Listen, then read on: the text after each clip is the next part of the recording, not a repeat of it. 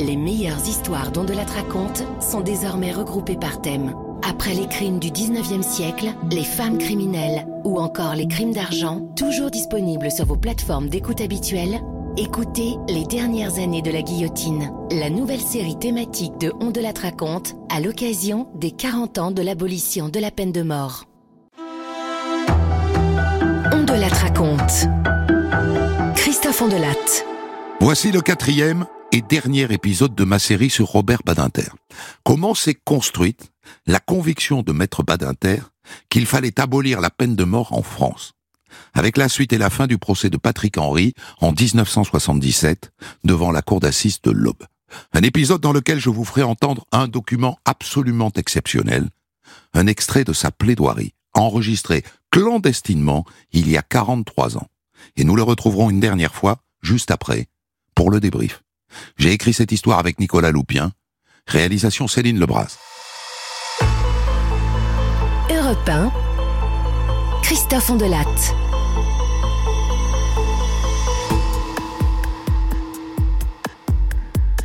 Résumé de l'épisode précédent. Après avoir défendu Roger Bontemps en 1972 devant la cour d'assises, n'ayant pas pu sauver sa tête, Robert Badinter a assisté à son exécution sous la guillotine.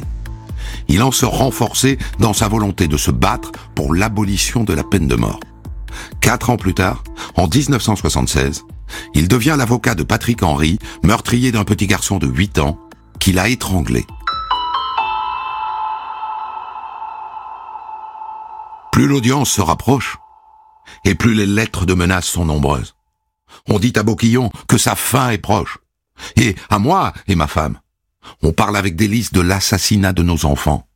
Un jour, mon fils cadet Benjamin me demande C'est vrai, papa, que t'aimes bien les assassins d'enfants? Je lui explique que défendre, ça n'est pas aimer celui qu'on défend. Mais pour un garçon de six ans, c'est un peu compliqué.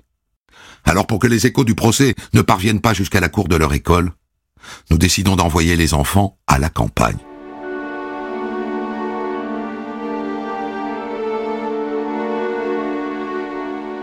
L'audience débute à 8 heures. Nous arrivons au palais, le jour se lève. La foule attend devant les grilles. Et dedans, beaucoup d'agitation. Beaucoup de journalistes. Avec Boquillon, je gagne le bureau du président de la cour d'assises. L'avocat général est déjà là. Je ne l'ai pas revu depuis le procès de Bontemps. Le président est agacé par la présence massive de la presse. C'est simple, c'est à peine s'il nous reste quelques places pour le public. Il a raison. Ça peut changer le climat émotionnel d'une cour d'assises. Mais pour le coup, mieux vaut l'attention de journalistes que de spectateurs en quête d'une mise à mort. Nous rejoignons la salle d'audience et je m'assois à ma place, celle que j'ai occupée devant Bontemps il y a cinq ans. J'en veux à Patrick Henry de m'avoir ramené là. La cour Faites entrer l'accusé, je vous prie. Quand Patrick Henry entre dans le box, d'un coup c'est le silence. Et je sais ce qu'ils ressentent, y compris les jurés. Il est là, bien peigné, bien rasé, avec son costume bleu et sa chemise claire. Il n'y a aucun rapport entre ce jeune homme sage et un monstre.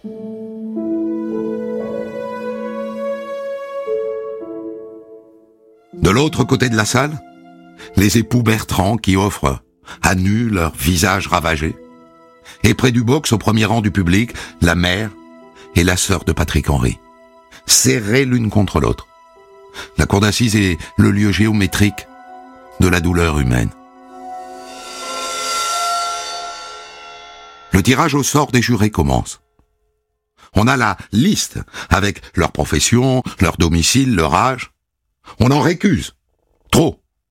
On récuse par exemple une institutrice au prétexte que le petit Philippe a été enlevé à la sortie de son école. On a eu tort. Parce que j'ai appris plus tard que c'était une abolitionniste convaincue, membre de la Ligue des droits de l'homme. Le jury, finalement, est constitué de trois femmes mariées, sans profession, et de six hommes, artisans, ouvriers, agriculteurs, employés, commerçants et directeurs d'école.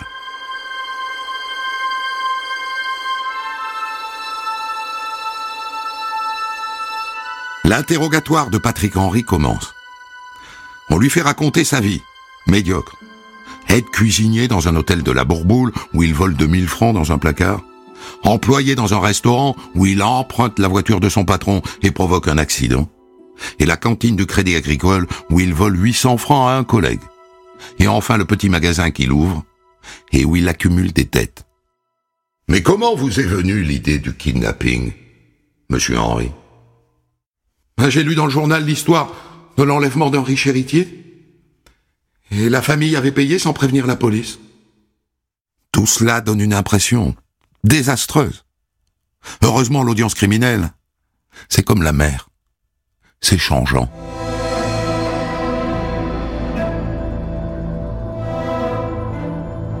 Le président décide juste après d'interroger sa sœur aînée, Nicole.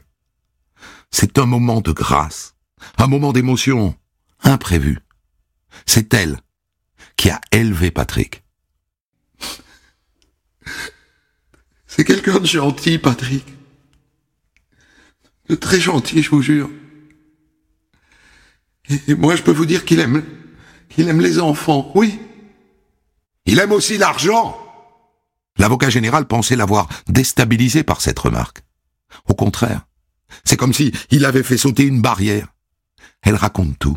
Un autre Patrick Henry, affectueux, attentionné, toujours prêt à rendre service. Et moi je sens qu'il faut aller encore plus loin. Vous l'aimez, votre frère? Madame? Il, il était si bon avec nous. Ça n'est pas assez. C'est le mot amour que je veux lui entendre prononcer. Alors dites-le. Dites que vous aimez votre frère. Oui, je l'aime. Mon frère, je l'aime. Une femme dans le jury pleure. Et moi, je me rassois lentement, en me disant que je suis allé un peu trop loin. Et là, le président prend son micro. Bien sûr que vous l'aimez. Enfin, vous êtes sa sœur. Et même sa mère. Merci. Merci pour ces derniers mots. Après, le pendule repart dans l'autre sens. Le grand-père maternel du petit Philippe vient à la barre. Un bloc de granit, un bloc de haine contre Patrick Henry. Impressionnant parce que nourri de souffrance. Il veut sa mort. Ça se sent et ça se comprend. J'ai entendu cet homme au téléphone. Froid comme une vipère. On sentait qu'il avait le temps puisque l'enfant était mort.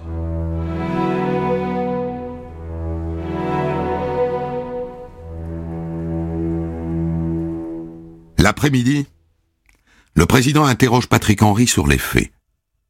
Son récit est insupportable. Il parle d'une voix monocorde, ses phrases sont plates, brèves, sans émotion. Mais cette glace va finir par céder. Je n'avais pas l'intention de tuer le petit Philippe. Mais vous l'avez fait. Comment avez-vous fait? Il était assis sur le lit. J'étais derrière lui. J'ai pris le foulard et... J'ai pas réfléchi à ce que j'allais faire.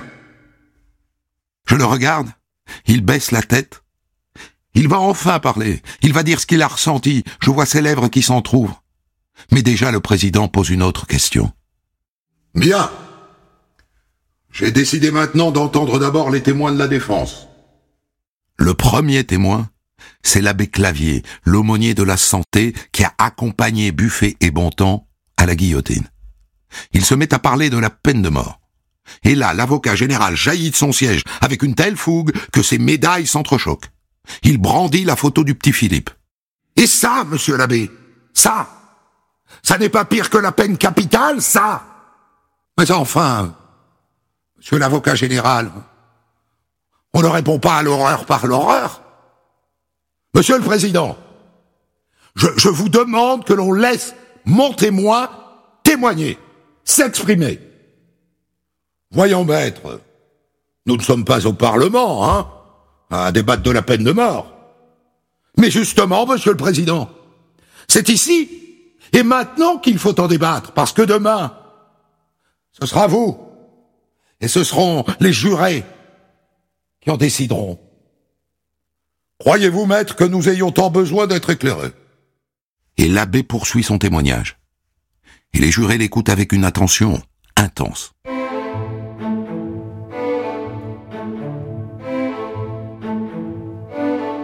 Le professeur Lvov, prix Nobel de médecine, lui succède. L'avocat général tente de l'empêcher de témoigner au prétexte qu'il ne connaît ni l'accusé ni les faits. Le président se retire avec ses assesseurs. Il revient une heure et demie plus tard. Bien.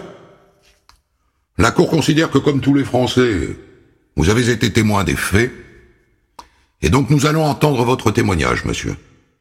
La Cour vient d'admettre que dans ce procès se pose la question de la peine de mort. Et ensuite le professeur Léoté, directeur de l'Institut de criminologie, vient à la barre. Je rappelle ici que toutes les enquêtes réalisées dans des pays abolitionnistes aboutissent à la même conclusion. Avec ou sans peine de mort, la criminalité sanglante suit la même évolution. La même. Elle est même parfois moins élevée sans la peine de mort. La valeur dissuasive de la peine de mort est un mythe. Je vois des jurés prendre des notes. Nous voilà loin du studio au-dessus du bar, loin du corps du petit Philippe sous le lit.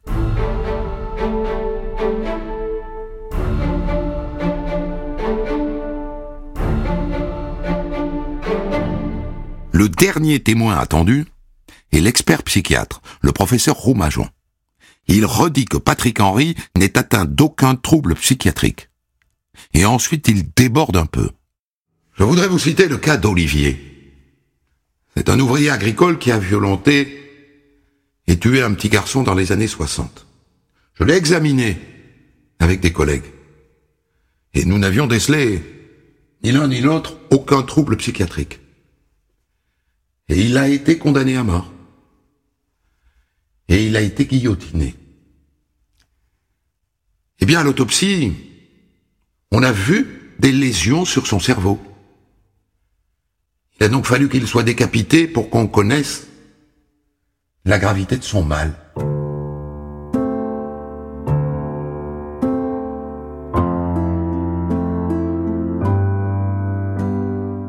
Aujourd'hui, nous avons réussi à ouvrir un autre procès dans la tête des jurés. Boquillon rentre à l'hôtel, travailler encore le dossier. Moi, je ne le ferai pas. Parce que je crois que la clé que je cherche se trouve ailleurs que dans le dossier.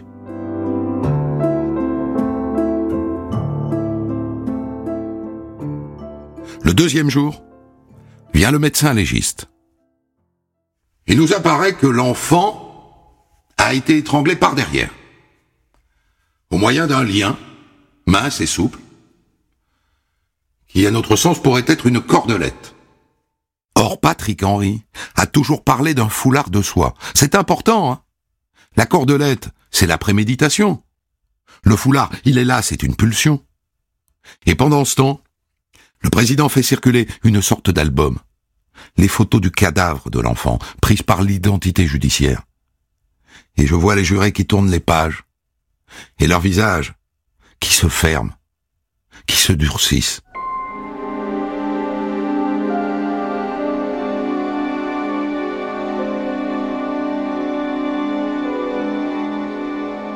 Avec la déposition des toxicologues, la tension monte encore. Le professeur Le Breton est formel. Oui, oui, nous avons identifié dans le sang des traces d'alcool et de barbiturique, oui. Mais Patrick Henry ne veut pas en démordre. Je ne lui ai pas donné de somnifère. Et pas plus d'alcool, je, le maintiens. Pourtant, plonger l'enfant dans un sommeil profond lui aurait épargné toute angoisse, toute peur. Le recours à des somnifères n'implique pas une volonté arrêtée de tuer. L'endormir, c'est, être sûr qu'il n'appellera pas, qu'il ne pleurera pas. Mais bon, il maintient que non. Et bien sûr, ça le dessert dans l'esprit des jurés. La préméditation refait surface. Il faut réagir. Monsieur le Breton, êtes-vous certain que l'échantillon reçu et que vous avez analysé provenait bien du sang du petit Philippe? Le médecin légiste vient le confirmer à la barre. Et moi je me tourne alors vers Patrick Henry. Vous avez entendu, monsieur Henry, le professeur Le Breton? Alors je vous le demande, moi aussi. Avez-vous donné des barbituriques à l'enfant? Oui ou non? Il a l'air un peu désarçonné par cette agression de son avocat.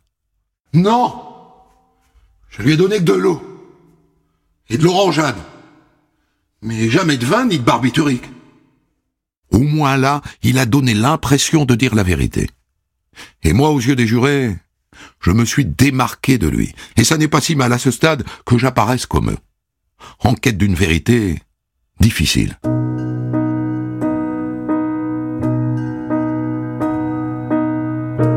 En me rasseyant à ma place, je suis pourtant préoccupé. Je m'épuise, aux yeux des jurés, à discuter des détails de ces expertises. D'habitude, je considère qu'une affaire criminelle se gagne au cours des débats, quand la conviction des jurés est en train de se former. Mais pas cette fois, non. Cette fois, il n'y a rien à espérer de la discussion des faits. Tout, tout va se jouer au moment des plaidoiries. Quand se déroulera dans le cœur des jurés le seul procès qui m'importe, le procès de la peine de mort.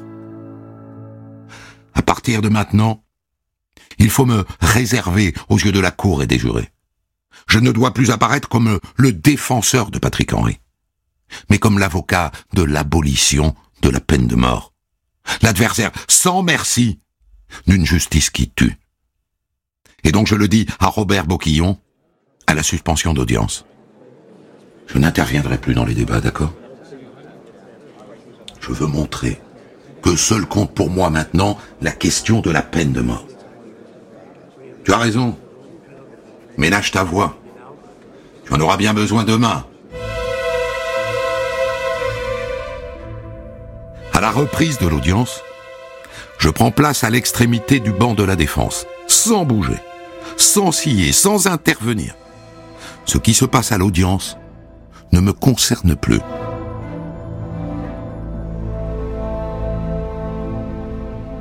Le dernier témoin est le frère de Patrick Henry. Il s'accuse de l'avoir incité à parler aux journalistes. Et il dit aussi que c'est terrible d'être de la famille de Patrick Henry. Et il se met à hurler. C'est du théâtre ici. Tout est maquillé, tout, est préparé. C'est sûr que Patrick a commis une faute terrible. Mais il s'agit de la peine de mort. On y pense tout le temps. Tout le temps. Ça fait mal. Ça fait mal. Cette nuit-là, la dernière avant ma plaidoirie, je dors à peine. Je reste immobile dans le noir. La respiration régulière de ma femme me garde de la solitude. Et à mesure que la nuit avance, l'angoisse grandit. Que vont pouvoir mes raisonnements face à la pulsion de mort et de vengeance? Et je recommence, une fois, deux fois, dix fois ma plaidoirie, jusqu'à ce que le sommeil m'engloutisse.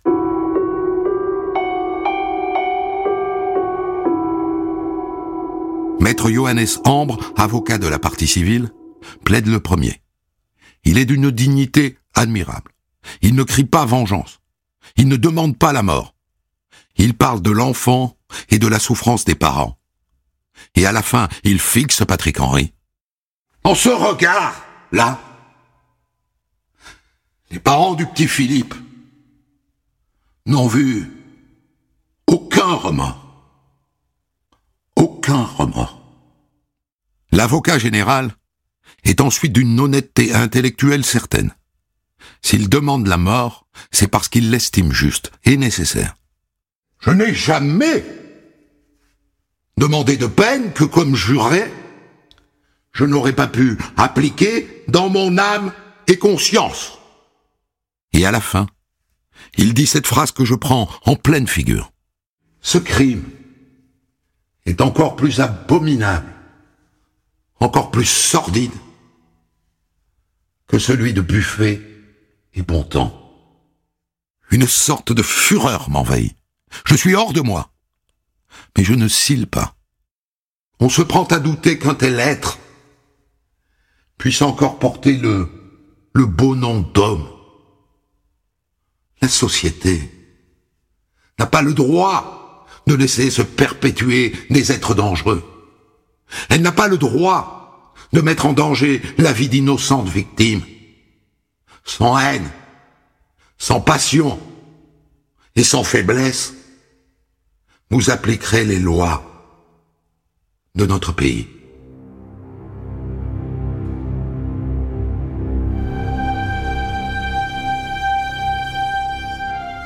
A toujours été convenu que Boquillon plaiderait le premier.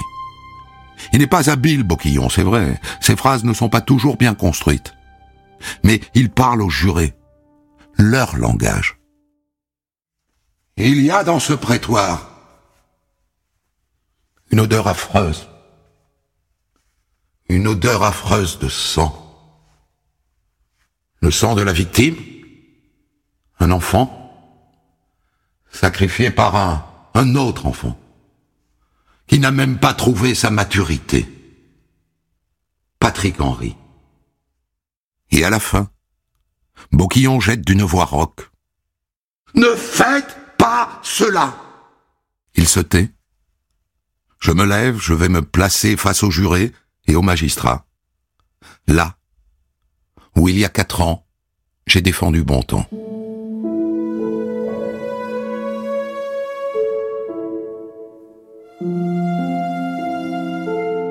De ma plaidoirie, que je n'ai pas écrite pour la lire comme un sermon, je ne conserve que des impressions.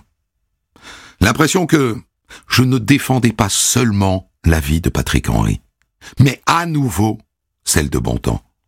L'impression que tout ce que je n'avais pas su dire jaillissait à présent pour cet autre assis derrière moi.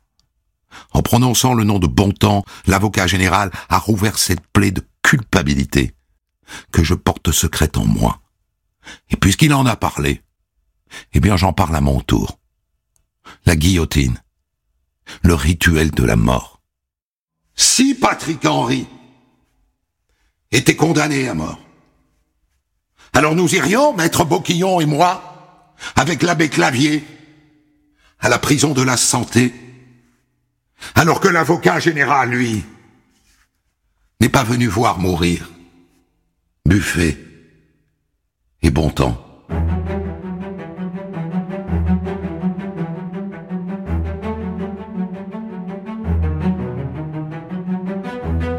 Il existe un enregistrement de la plaidoirie historique de Robert Badinter devant la cour d'assises de l'Aube ce jour-là. Il a été réalisé par Roger Giquel, le présentateur de TF1 qui était là, et qui avait caché sous son imperméable un magnétophone à cassette. Longtemps, il n'a rien dit parce que c'était interdit. On n'a pas le droit d'enregistrer dans l'enceinte d'une cour d'assises. Et puis en 2002, quelques années avant de mourir, Roger Giquel a confié cette cassette à Philippe Marcoux, de fait entrer l'accusé. Elle s'est dégradée. Aujourd'hui, elle est presque inaudible. Mais voici, pour l'histoire, 43 ans après, un extrait de la plaidoirie de Robert Badinter. Vous ne comprendrez peut-être pas tous les mots, mais vous entendrez la vibration de cette voix qui se bat contre la mort. Ce qui est en jeu c'est sa vie. Et ce que vous, vous avez dans les mains, vous avez ce que vous ne reverrez jamais, je le souhaite pour vous. Et donc, ce que vous n'aurez jamais dans votre vie, et ce que vous n'avez jamais vu, même ceux d'entre vous qui ont fait la guerre. Vous avez, vous, et vous seul, à cette minute, et oubliez tout ce qui vous entoure, vous avez seul le droit de vie et de mort sur quelqu'un. Seul. On ne décidera pas ensuite pour vous permettre de vous dire que vous n'étiez pas seul. Vous l'avez là, vous le tenez.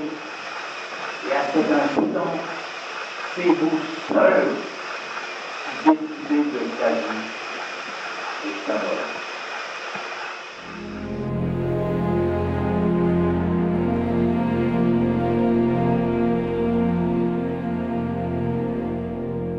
Dans ma plaidoirie, je rappelle Nicole, sanglotant à la barre. Où est la justice quand les larmes d'une mère font écho aux larmes d'une autre mère? Et je prends la lettre que Madame Ranucci, la mère de Christian, condamnée à mort et exécutée, nous a adressée. Et je la lis au juré. Je vous adresse cette carte pour que vous fassiez connaître à la famille de Patrick Henry que je prends part à leur calvaire inhumain. Je prie pour que la vie de leur fils soit épargnée. Je suis angoissé et je pleure en lisant et en écoutant les détails du procès où les partisans de la peine de mort font preuve de férocité. Ils ne pensent pas que leur fils ou leur frère peut être un jour à cette place. Je suis la mère du garçon de 22 ans, condamné à mort. Christian Ranucci. Je suis au bout de mes forces. Et il me faut conclure. Je m'arrête un instant. Je prends le regard des jurés l'un après l'autre. Si vous votez comme vous le demande l'avocat général, je vous le dis, le temps passera, ça en sera fini du tumulte, des encouragements, et vous demeurerez seul avec votre décision. On abolira la peine de mort, et vous resterez seul avec votre verdict, pour toujours. Et vos enfants sauront que vous avez un jour condamné à mort un jeune homme. Et vous verrez leur regard. Je me tais. Les jurés me fixent toujours. Certains tentent de dissimuler leurs larmes. Nous restons face à face dans le silence. Et puis je me rassois. Je ne peux plus rien. Pour Patrick Henry.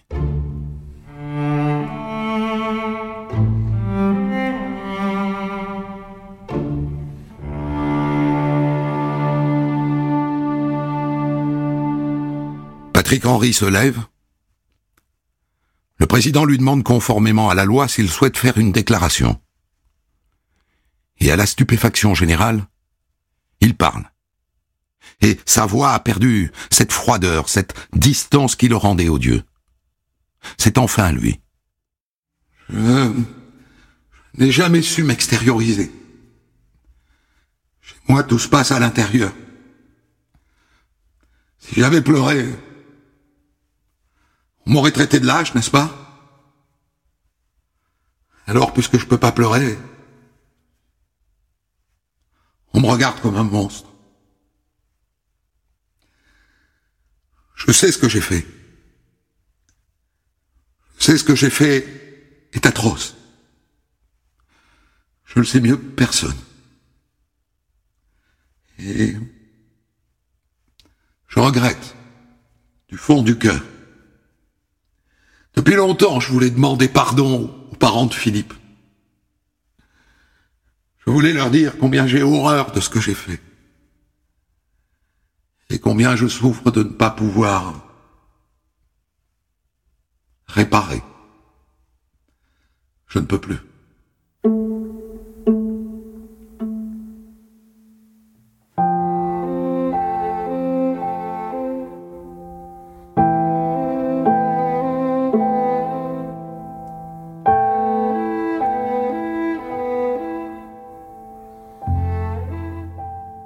Et les jurés se retirent pour délibérer. Je gagne le sous-sol grillagé où l'on garde l'accusé.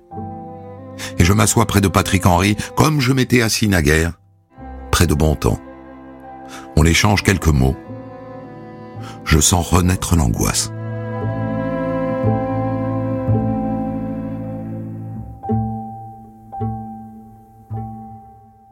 Le délibéré a duré une heure et demie.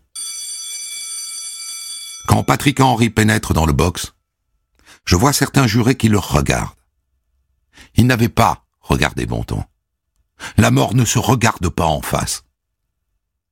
Le président commence la lecture de l'arrêt. La question la plus importante est la dernière. À la question Existe-t-il des circonstances atténuantes en faveur de l'accusé? Les jurés ont répondu oui à la majorité des voix. Et dans le brouhaha qui suit, on entend les mots Monsieur Patrick Henry est condamné à la réclusion criminelle à perpétuité. Silence Silence Patrick Henry, la Cour a fait preuve à votre égard d'une grande mensuétude. Puissiez-vous ne pas la décevoir? Nous comptons sur vous. Je vous remercie. Vous n'aurez pas à le regretter.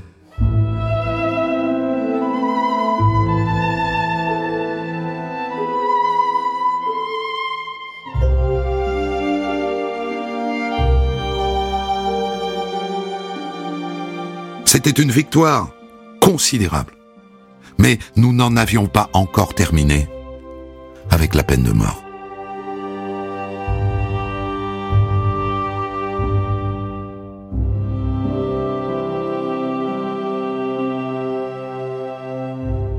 Lorsque vous quittez ce soir-là euh, le palais de justice de Troyes, Robert Badinter, est-ce que l'idée de mener la suite du combat sur le terrain politique est déjà dans votre tête? L'idée que vous pourriez devenir garde des Sceaux? Non. Non. Non. Non, c'était un moment essentiel du combat pour l'abolition. On avait tellement, tellement dit que Patrick Henry était le criminel absolu que de l'instant où la cour d'assises considérait que, même dans son cas, il n'y avait pas lieu à prononcer la peine de mort, la victoire, la victoire morale de l'abolition se traduisait dans une victoire judiciaire. C'était ça tout l'enjeu du procès Patrick Henry. Pour moi, Patrick Henry lui-même ne m'intéressait pas. Ce qui m'intéressait, c'était la question de l'abolition. Et là, la réponse avait été aussi clair que possible. Alors il y a eu encore des condamnations à mort. Combien avez-vous défendu de, condamnables à mort par la suite? Euh, Cinq. Cinq autres Cinq. Et euh, j'ai eu le privilège d'obtenir que dans tous les cas, ils ne soient pas condamnés à mort. Quatre sur cinq avaient déjà été condamnés une première fois et la Cour de cassation avait cassé le verdict. Donc ça revenait, mais après une condamnation à mort. C'est dire ce qu'était l'atmosphère de ces procès. Mais l'affaire Patrick Henry, précisément à cause de son éclat, et il faut bien le dire, le sentiment si profond de compassion qu'avait le public justement pour les parents des victimes, le peu de sympathie, le terme est faible, que nourrissait Patrick Henry après euh, ses déclarations à la télévision, tout cela faisait du procès Patrick Henry un procès symbolique. Et ce n'est pas sans raison que j'avais voulu que ce procès soit celui de la peine de mort. Je savais ce que cela représentait, mais il n'y avait pas d'autre voie. Le reste, on le sait, a suivi dans les années à venir. Mais il y a eu encore des condamnations à mort. Il y a un moment clé dans cette histoire sur lequel j'aimerais bien qu'on revienne, c'est le moment où la Cour accepte le témoignage du professeur Lvov. Elle accepte en fait qu'on sorte des faits, euh, qu'on fasse témoigner quelqu'un qui ne connaît pas l'accusé, qui n'a rien à dire sur les faits eux-mêmes. Et je me demandais si ça n'était pas le signe que peut-être le président de la Cour d'assises, qui a tranché là-dessus et qui se retire une heure et demie avec la Cour pour, pour réfléchir, est en train de basculer lui aussi vers l'abolition. Est-ce que vous savez si ce président était ou n'était pas abolitionniste? Non, je ne le sais pas. Vous n'avez pas cherché euh, Non, je... ça regarde, comme on dit, son intime conviction. Euh, non, je n'ai pas cherché. Ce n'était pas une nouveauté absolue. Il y avait eu un certain nombre de procès dans lesquels l'enjeu dépassait le cadre judiciaire lui-même. Je pense à Bobigny. Le procès de l'avortement de Gisèle Halimi. Eh ben, conduite par euh, Gisèle Halimi. On avait entendu des témoins qui n'étaient pas liés. Rien à voir avec l'avorteuse, ni, euh, oui, ni la mère, ni l'enfant. Oui. Bien sûr. Et puis, euh, pendant les procès politiques, comme pendant d'ailleurs certains procès en diffamation, c'était constant de faire venir des témoins qui parlaient à propos de l'infraction elle-même de question plus vaste que posait le débat judiciaire. C'était particulièrement vrai dans les procès de la décolonisation. Donc euh, c'était pas en soi original, mais c'était ici euh, particulier parce que le projet, je le dis, c'était une stratégie longuement mûrie après l'affaire, le, le, désastre que représentait pour lui et aussi pour ses avocats de l'affaire Bontemps. Euh, c'était le choix substituer au procès Patrick Henry le procès de la peine de mort. Et il voulait jouer cette stratégie. La seule façon, je le pense aujourd'hui profondément, de sauver Patrick Henry, mais au-delà, et je ne saurais pas dire surtout, parce qu'il s'agit d'une vie humaine, mais au-delà de poser le problème de l'abolition de la peine de mort. Et le fait que les jurés, la cour d'assises, aient refusé de condamner à mort Patrick Henry a provoqué un séisme dans l'opinion publique et certainement beaucoup contribué ensuite à l'abolition. Et vous savez, dans le débat à l'Assemblée nationale, j'ai évoqué le procès Patrick Henry pendant le débat, et j'ai dit qu'on n'aille pas parler de la fête dissuasive de la peine de mort, parce que j'ai appris avec stupéfaction que Patrick Henry, tout le monde connaissait l'affaire, que Patrick Henry était devant le palais de justice de Troyes au moment du procès Buffet-Bontemps et réclamé la mort. à mort. Et ils ont été condamnés à mort, exécutés. Et ça ne l'a et pas ensuite, vous avez eu Patrick Henry qui a commis ce crime. Très convaincant aussi, j'ai trouvé, parce que c'est un moment assez extraordinaire, l'expert psychiatre qui vient donc raconter qu'il a pu autopsier le cerveau d'un condamné à mort guillotiné chez qui il n'avait pas perçu de faille psychiatrique et qu'il a découvert au moment de l'autopsie des symptômes d'un problème psychiatrique et neurologique. Oui, le ça c'est très convaincant aussi. Oui, le professeur Roumajon était un, un grand scientifique et un grand abolitionniste. Euh, c'était euh, un épisode qu'il a raconté euh, et je trouvais tout à fait bien qu'il l'évoqua en cours d'assises. Le, le vrai problème, le vrai, c'est le courage des jurés. Moi, je reste aujourd'hui encore admiratif que ces jurés, magistrats, cette cour d'assises et pu résister à la pression de l'opinion publique. Ça, je le dirai toujours, c'est à leur honneur, parce que c'est une décision qu'ils ont prise, comme on dit en leur âme et conscience, mais tellement contraire à ce que souhaitait le public dans son ensemble. Il fallait ensuite rentrer chez soi, avoir euh, la colère des voisins, peut-être euh, ressentiment des proches. On ne peut pas savoir à quel point Patrick Henry a été haï. On ne peut pas imaginer la haine qui a entouré cet homme.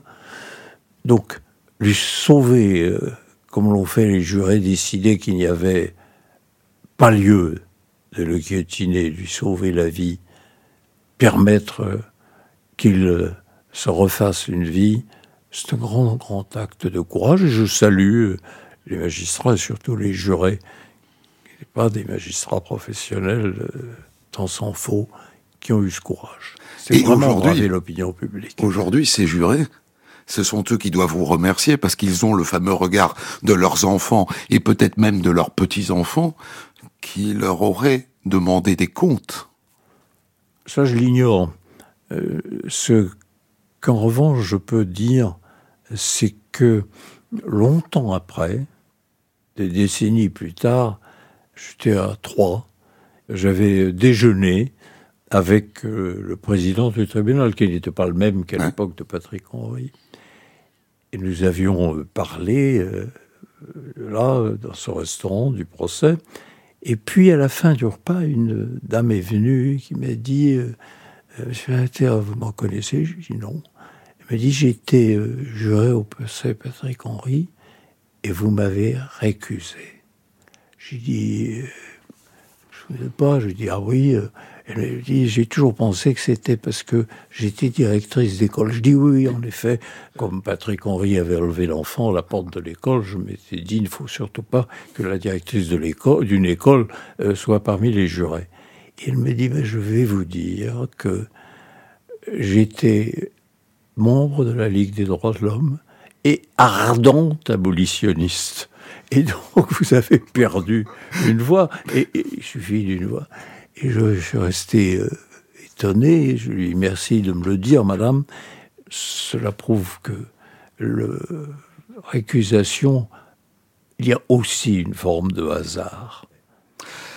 Question qui m'a traversé l'esprit à la fin de l'écriture de ces quatre histoires. Est-ce que vous auriez pu, vous êtes un homme de droit, vous aimez la matière, est-ce que vous auriez pu être magistrat? Pourquoi pas? Ah, il y a des avocats qui diraient non. Mais non, je l'ignore. Moi, je n'étais pas prédestiné à être avocat. J'ai été avocat, j'en ai connu beaucoup de satisfaction. J'ai aussi été professeur de droit. J'aurais pu très bien être magistrat. J'ai d'ailleurs présidé le Conseil constitutionnel, c'est vrai, qui ne juge pas les hommes et les textes, mais dans la fonction et éminemment juridictionnelle. Est-ce que vous auriez pu être avocat général? Certainement dans le domaine civil, oui. Sur les questions de droit, je ne suis pas convaincu que j'aurais été euh, membre du ministère public aussi ardent qu'il faut l'être dans certains cas. C'est pas mon tempérament, mais c'est un, une fonction très importante et conduite honorablement pour ceux qui l'exercent. Vous nous avez parlé euh, dans le premier épisode de, de la fascination qu'exerçait sur vous Henri Torres, votre maître. Quel avocat aujourd'hui brûle du même feu que vous? Ah, Je me garderai de prononcer un nom. Vous n'avez pas, un fils spirituel Je n'ai pas, à cet égard de chercher euh, comme ça dans la postérité de Torres de lointains descendants. Non. Il y, a, il y aura toujours d'excellents avocats. Voilà, c'est tout. Je ne vais pas faire un palmarès, moi, à ce stade de ma vie. Ce n'est pas à vous à choisir. Parmi les jeunes avocats, il y a inévitablement et nécessairement, et c'est très bien ainsi, de grands talents, de moins grands talents. Ça dépend des personnalités. Mission terrestre accomplie? Écoutez, je pose mission, mais ce que je peux dire, regardons euh, ce lointain passé, c'est que j'ai eu beaucoup de chance. J'ai eu beaucoup de chance parce que c'est très rare dans la vie d'un être humain que de pouvoir euh, se battre autant que je l'ai fait pour euh, une cause que vous trouvez juste et de l'avoir triomphé et de voir le sentiment que vous n'y avez pas été étranger. C'est une grande chance et un grand privilège. Voilà. J'en remercie euh, le destin ou Dieu, nous verrons. Donc, mission terrestre accomplie. Je vous entends. Moi, je pense que, encore une fois, c'est un grand privilège qui m'est advenu. Vous resterez dans l'histoire de France. Ça vous importe ou pas? Judiciaire, judiciaire. Pas sûr, peut-être plus. L'histoire, avec un H, grand H. Oui, bah, écoutez, je vous laisse la responsabilité du propos. Comme je vous l'ai dit tout à l'heure, c'est déjà un grand privilège en soi de faire triompher une cause qu'on estime juste un très grand privilège. Alors le reste.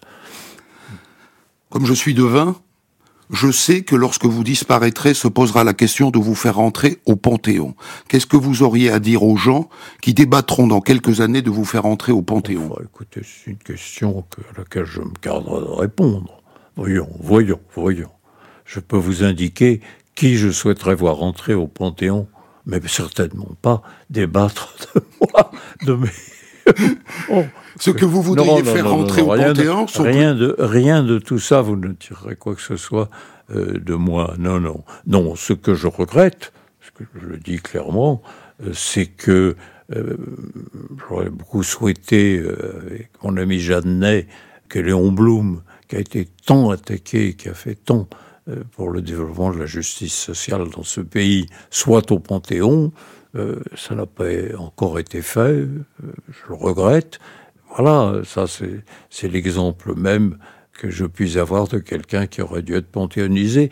Dans le cas de Clémenceau, j'avais évoqué cette possibilité avec euh, le président euh, Hollande et euh, la famille de Clémenceau nous a fait savoir que Clémenceau ne voulait pas. C'est pour ça que je vous demande. Non, non, Clémenceau ne voulait pas. Il a été extraordinairement blessé par le fait qu'il n'a pas été élu président de la République, ce que je trouve honteux, honteux euh, historiquement et je dirais moralement.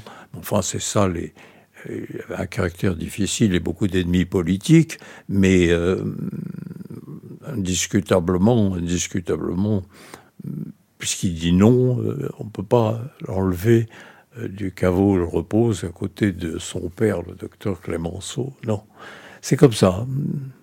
Il me reste à écrire la fin de l'histoire, euh, c'est-à-dire cette part du chemin qui va nous amener jusqu'à l'abolition en 1981.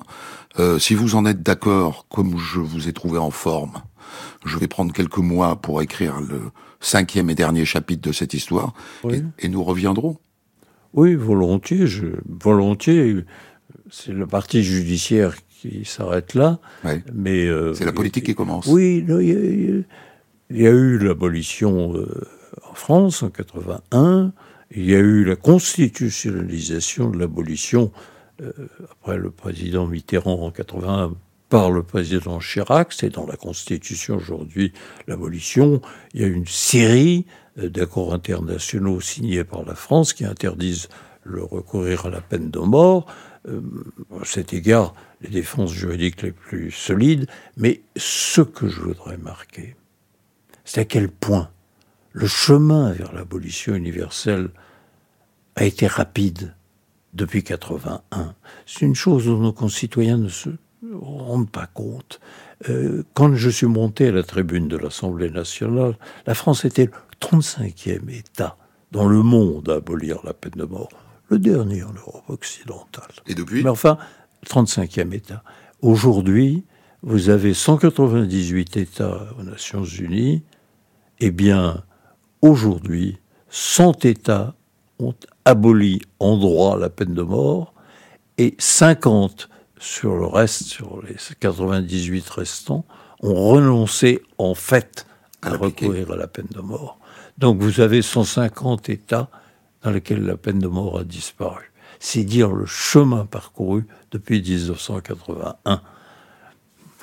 J'étais très heureux de raconter toute cette histoire devant vous, Robert Badinter. Je peux vous faire une confession. J'avais peur que ça ne vous plaise pas, que ça ne vous convienne pas, parce que vous êtes connu pour être un homme de temps en temps un peu colérique. Euh, Allez. Je ne relève pas le propos. Euh, c'est à mes étudiants de, de jadis de, le dire. Mais moi, je tiens à vous remercier parce que c'est trop bien. Alors, on va pas faire comme euh, euh, au théâtre chinois où les acteurs applaudissent le public et le public applaudit les acteurs.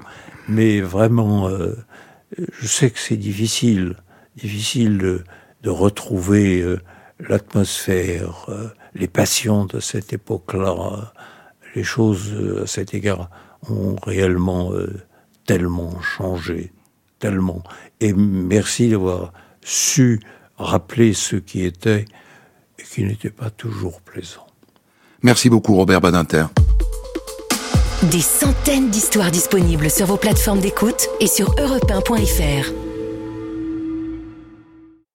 Découvrez l'histoire du jour dont de la raconte à 14h sur Europe 1 et dès 6h du matin en podcast.